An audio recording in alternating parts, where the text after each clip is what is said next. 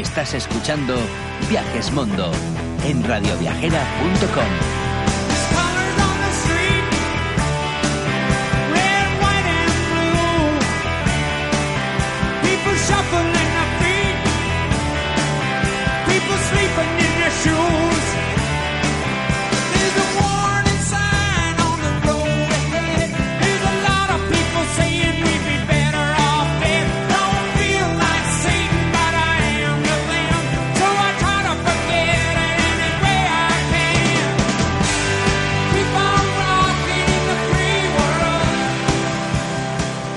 Bienvenidos a un nuevo programa de Viajes Mondo en Radio Viajera. Somos Verónica y Fernando del blog de viajesturistear.com y vamos a pasar este rato juntos hablando de lo que más nos gusta, viajar y conocer nuevos destinos.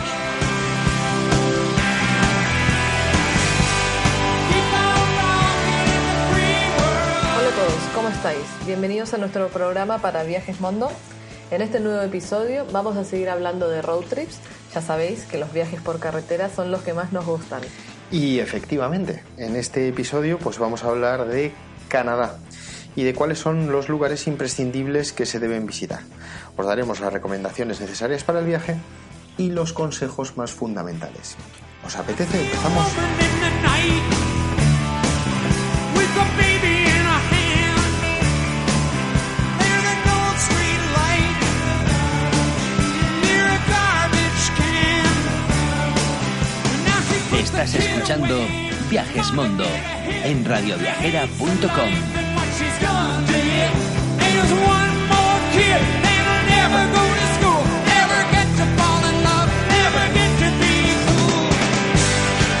On rocking in the free world.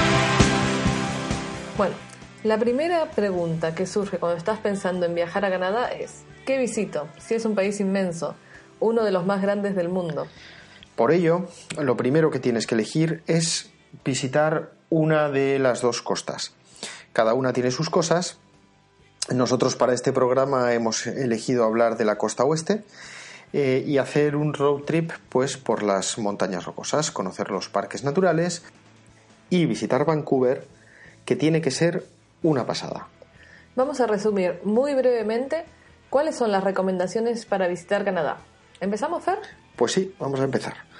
Eh, lo primero, eh, ¿cuál es la mejor época para viajar a Canadá?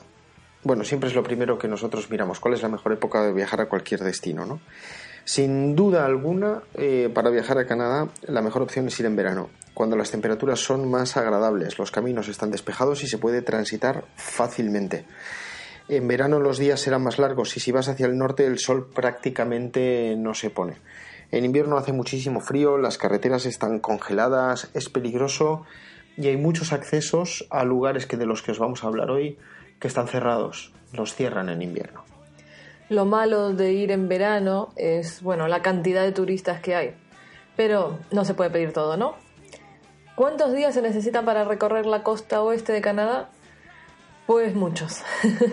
Pero lo mínimo que nosotros recomendamos son 10 días o 15, o bueno, si puedes más, mucho mejor. Sí, la verdad que sí, es impresionante, es gigantesco y cuantos más días tengas mejor. Em, justo por eso, porque es gigantesco, vas a tener que centrarte en una zona. No es posible hacer la costa de punta a punta como si fuera eh, la costa oeste de Estados Unidos, que empiezas en San Francisco y quieres terminar en Los Ángeles. No, es, es- no puedes hacerte ese planteamiento. Y, bueno, eh, aparte de centrarte en una zona, eh, que es imprescindible, tienes que tener en cuenta cuál es la documentación que necesitas para viajar a Canadá. Si tienes pasaporte europeo, tienes que rellenar una solicitud que se llama ETA. ETA es una aplicación online como la ESTA estadounidense. Eh, tienes que rellenar un cuestionario, pagar 7 dólares canadienses y bueno, en caso de que necesitaras visa, eh, lo puedes hacer tanto online como presencial. Cada país de origen tiene unos requisitos diferentes y lo mejor es entrar en la página de Canadá, que es canadá.ca, y buscar la información relativa a tu país. ¿eh? Bueno, otro tema muy importante es el seguro de viajes, ya que en Canadá la sanidad pública es muy cara. El seguro de viajes lo necesitas porque nadie está exento de una caída, de torcerse el tobillo, de una gripe o de perder el pasaporte o que te re- retrasen el vuelo. Así que nosotros te recomendamos que viajes seguro. Nosotros, como ya sabéis, eh, viajamos con el seguro de viajes Mondo, que es el mejor que hemos encontrado hasta ahora.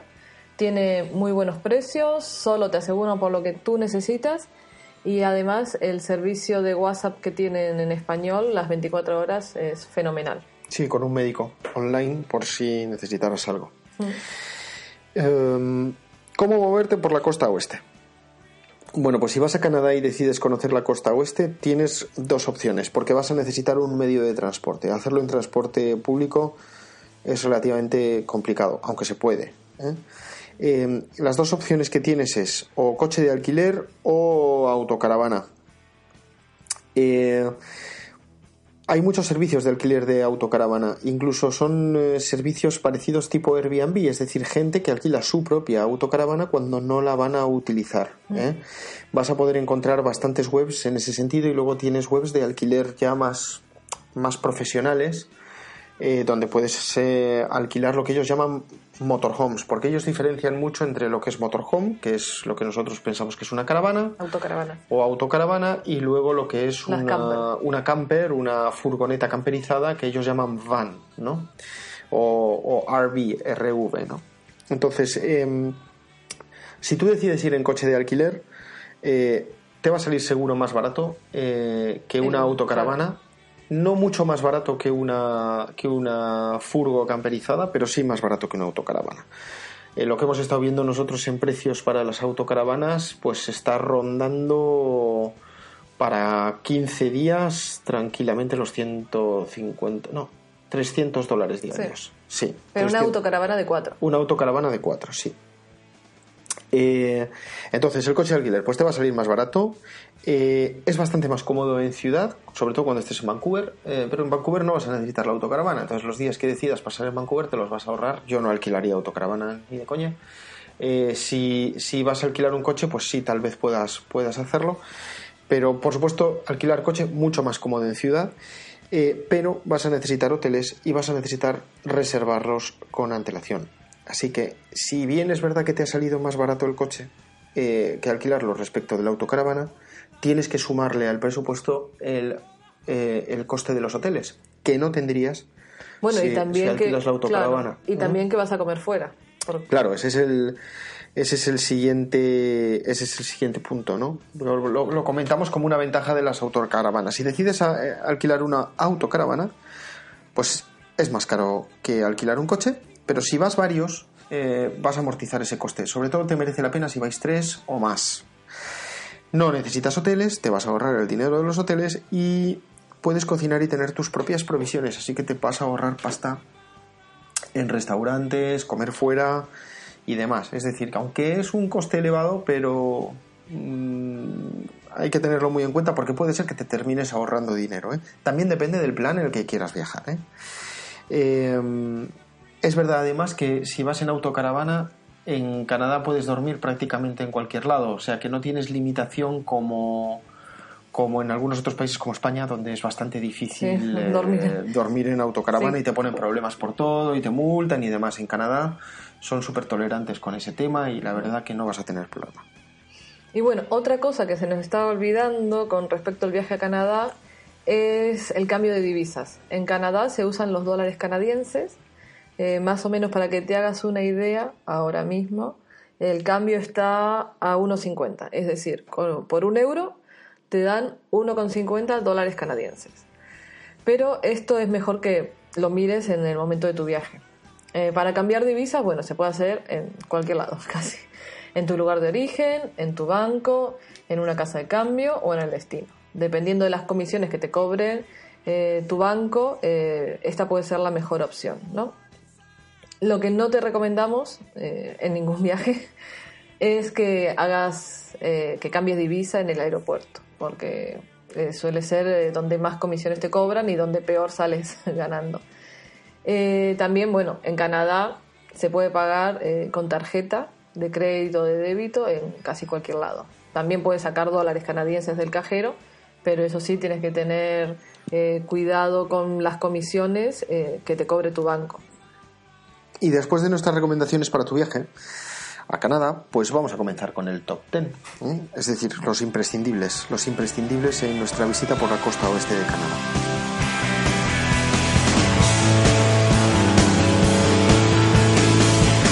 Estás escuchando Viajes Mundo en radioviajera.com.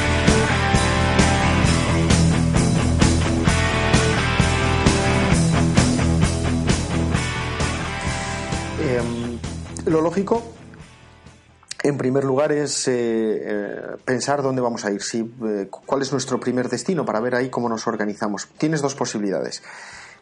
Volar a Vancouver o volar a Calgary y desde allí comenzar el recorrido. Vancouver está en la misma costa oeste, está en la propia costa, y si luego quieres ir a los grandes parques nacionales, bueno, si quieres no, es que vamos a ir a los grandes parques nacionales, pues vas a tener que hacer algo más de kilómetros. Por el contrario, si vas a Calgary, los parques están pegaditos, eh, pero lo vas a tener más difícil para luego poder visitar Vancouver o cualquier otra cosa que esté en la costa, porque tendrías que desviarte a propósito para ir, ¿no?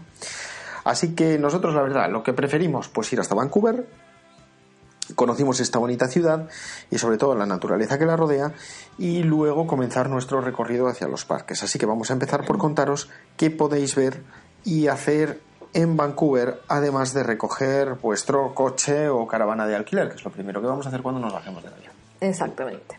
Bueno, el primer sitio imprescindible que hay que visitar en Vancouver es el puente colgante de Capilano. Es, diría yo, la atracción más turística e importante de, Vancouver y tiene tres posibles actividades, por llamarlo de alguna manera.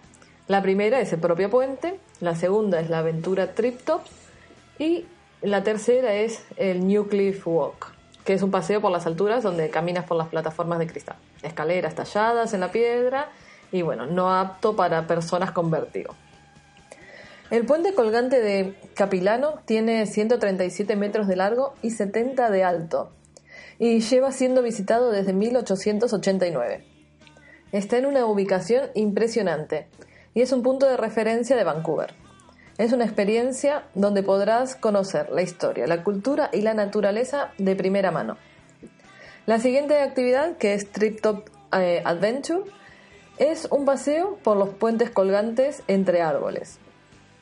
Aunque es Canadá, estos bosques son de temperaturas relativamente templadas y son espectaculares. Durante esta visita te explican algo más sobre este ecosistema. El nuevo Cliff Walk transcurre por un precipicio de granito a lo largo del río Capilano. Es una especie de laberinto de puentes, escaleras y plataformas a través de la vegetación.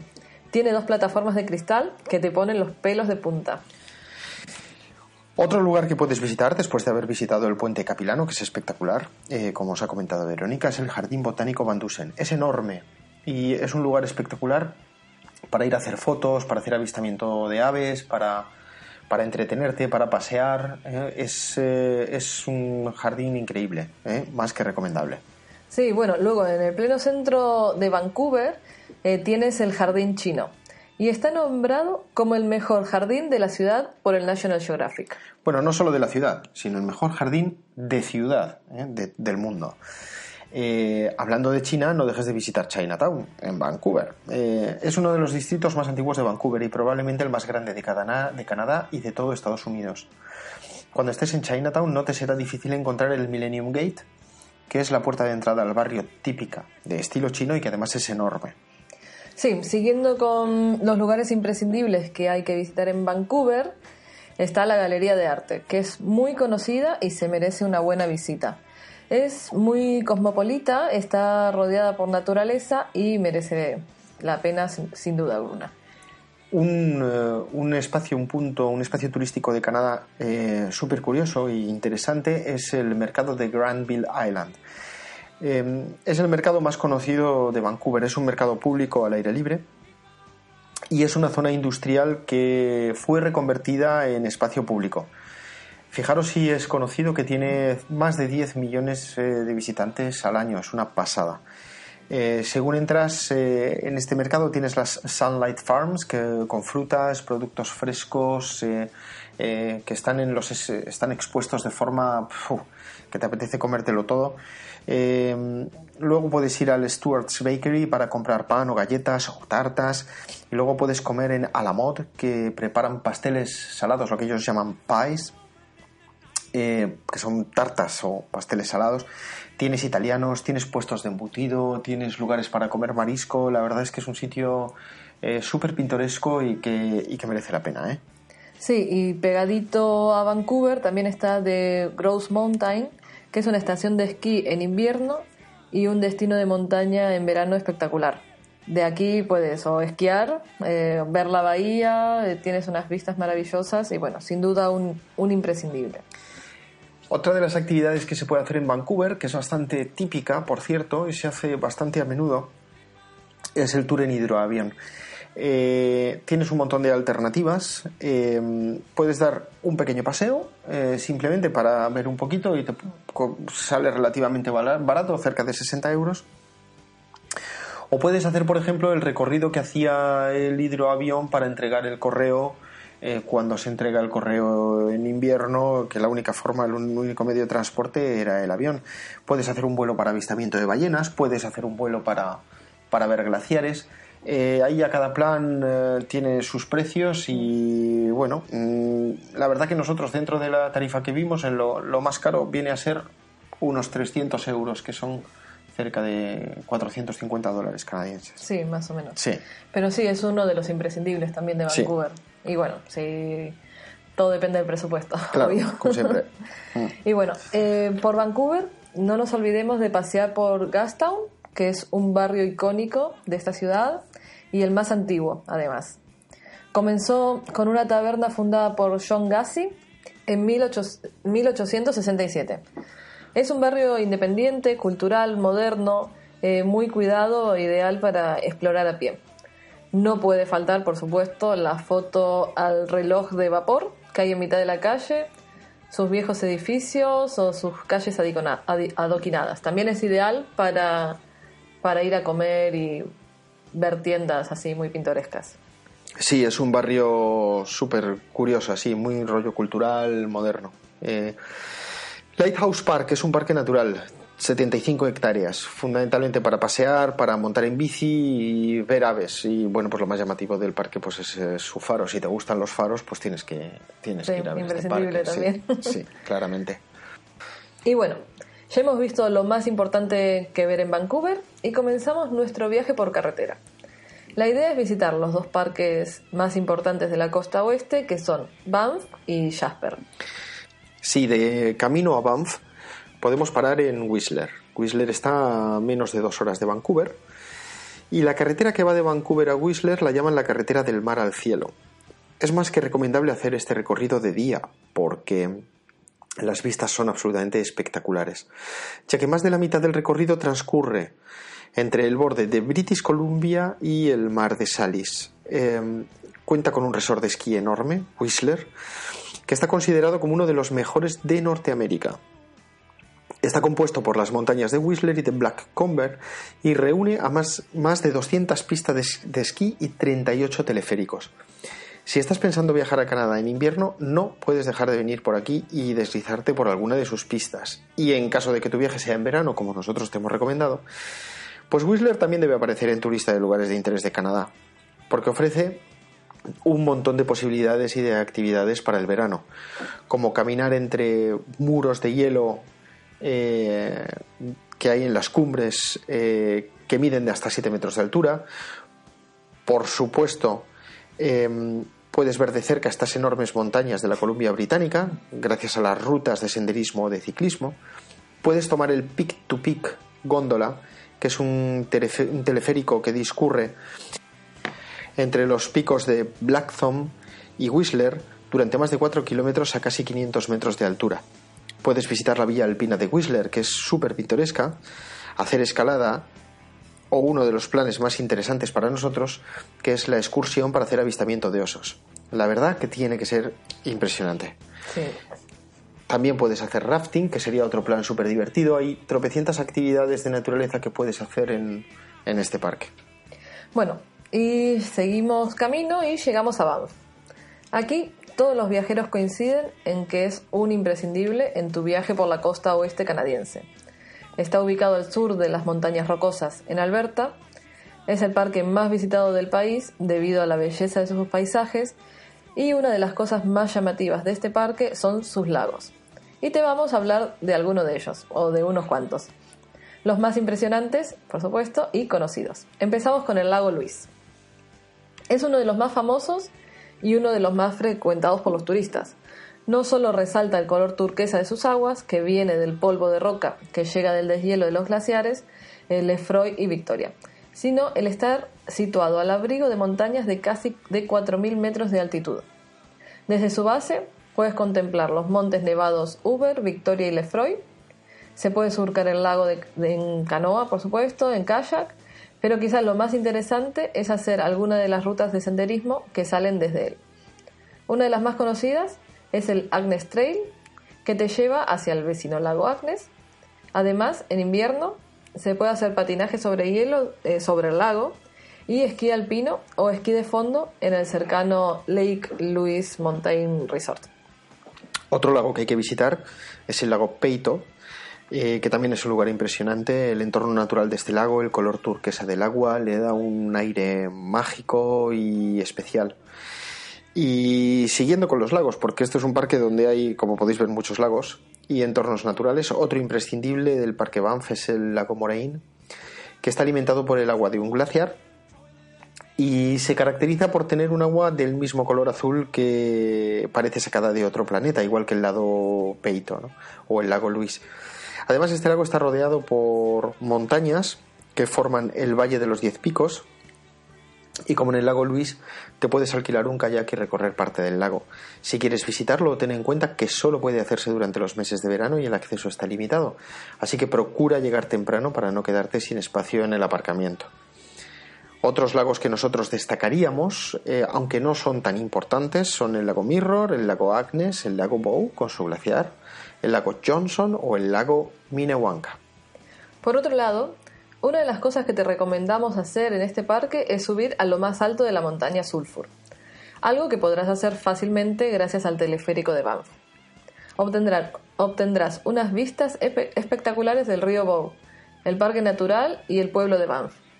Por otro lado, puedes quedarte unas noches a dormir en el Banff Spring Hotel, si el dinero para ti no es un problema, ya que es un hotel de lujo situado en las montañas rocosas que cuenta con unas aguas termales perfectas para relajarte tras un día repleto de emociones. Mm, qué buena pinta tiene eso. Bueno, no podemos olvidarnos de la experiencia de las sillas rojas. Em, las sillas rojas están ubicadas en lugares especiales dentro del parque de Banff y todas eh, pretenden que te tomes tu tiempo para conectar con la naturaleza o contigo mismo. Eh, algunas son fáciles de encontrar, pero otras son más inaccesibles y requieren un poco más de aventura para llegar hasta ellas. Todas te ofrecen un lugar para descansar, relajarte y reflexionar sobre el sitio que acabas de descubrir y el camino que te ha llevado hasta ahí. Son 13 emplazamientos a lo largo del parque y hay un mapa para que puedas encontrarlos. Junto a Banff se encuentra el Parque Nacional de Yoho. Y en este parque está otro lago, como no, es el lago Emerald, que está ubicada en la Columbia Británica. Y es un imprescindible. Nada más llegar, sabrás por qué es conocido como el espejo de Canadá. Sus aguas calmadas y cristalinas hacen que se proyecte fácilmente la, co- la cordillera President, el monte Burgués y la montaña Wapta. El mejor momento para visitarlo es durante el verano, ya que los colores del lago suelen ser más bonitos y es mucho más agradable hacer el recorrido circular que recorre el lago, de unos 5 kilómetros de longitud. Otras eh, rutas interesantes son el Yoho Pass, que va hacia el lado Yoho, la Emerald Basin, o la que te lleva a las Takakau Falls, las cataratas más impresionantes del parque natural. Pero ojo, el acceso por carretera en invierno está cerrado. Además, si tienes suerte y te, alojas en los alrededores del lago, es posible ver auroras boreales al caer el sol.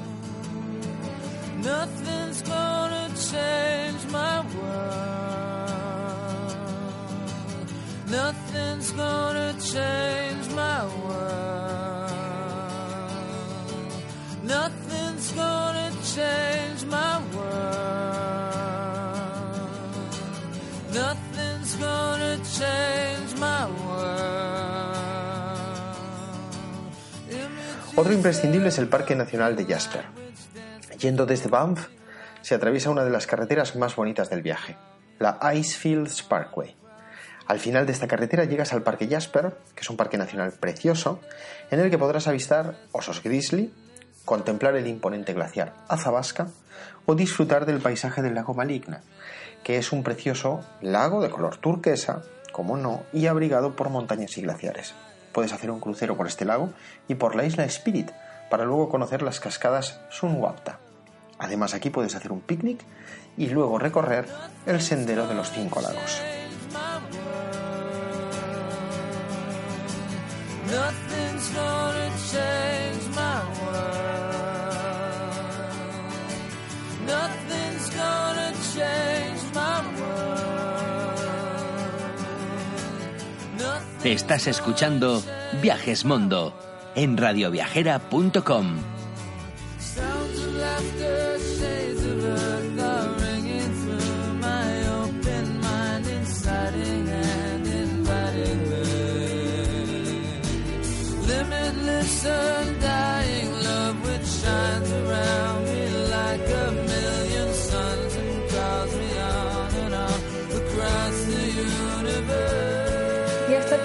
llegado nuestro top 10 por la costa oeste de Canadá. Si has estado aquí, por favor, eh, y quieres añadir eh, algún otro imprescindible que no hayamos incluido, por favor déjalo en los comentarios, así otros viajeros pueden tenerlo en cuenta. Y ha terminado por hoy nuestro programa de Viajes Mundo. Esperamos de veras que os haya gustado y sobre todo que os haya servido. Somos Verónica y Fernando del blog de viajes touristear.com. Nos puedes encontrar en nuestro blog turistear.com, donde hablamos de nuestros viajes y experiencias. En nuestras redes sociales somos arroba touristear en Pinterest, Twitter, Facebook e Instagram. También puedes buscar nuestra serie de podcast en viajes, música y otros vicios para radioviajera.com. Ha sido un placer compartir con vosotros este rato. Y nos despedimos hasta la próxima emisión. Un saludo a todos, gracias por estar ahí. Un saludo, adiós. Hasta luego, adiós.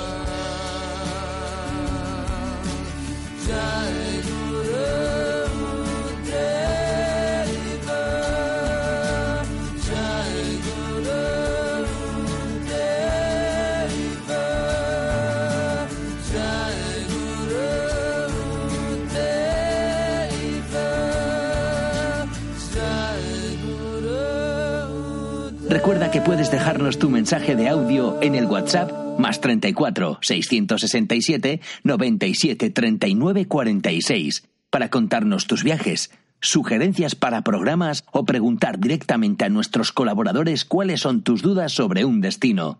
Estamos deseando escucharte.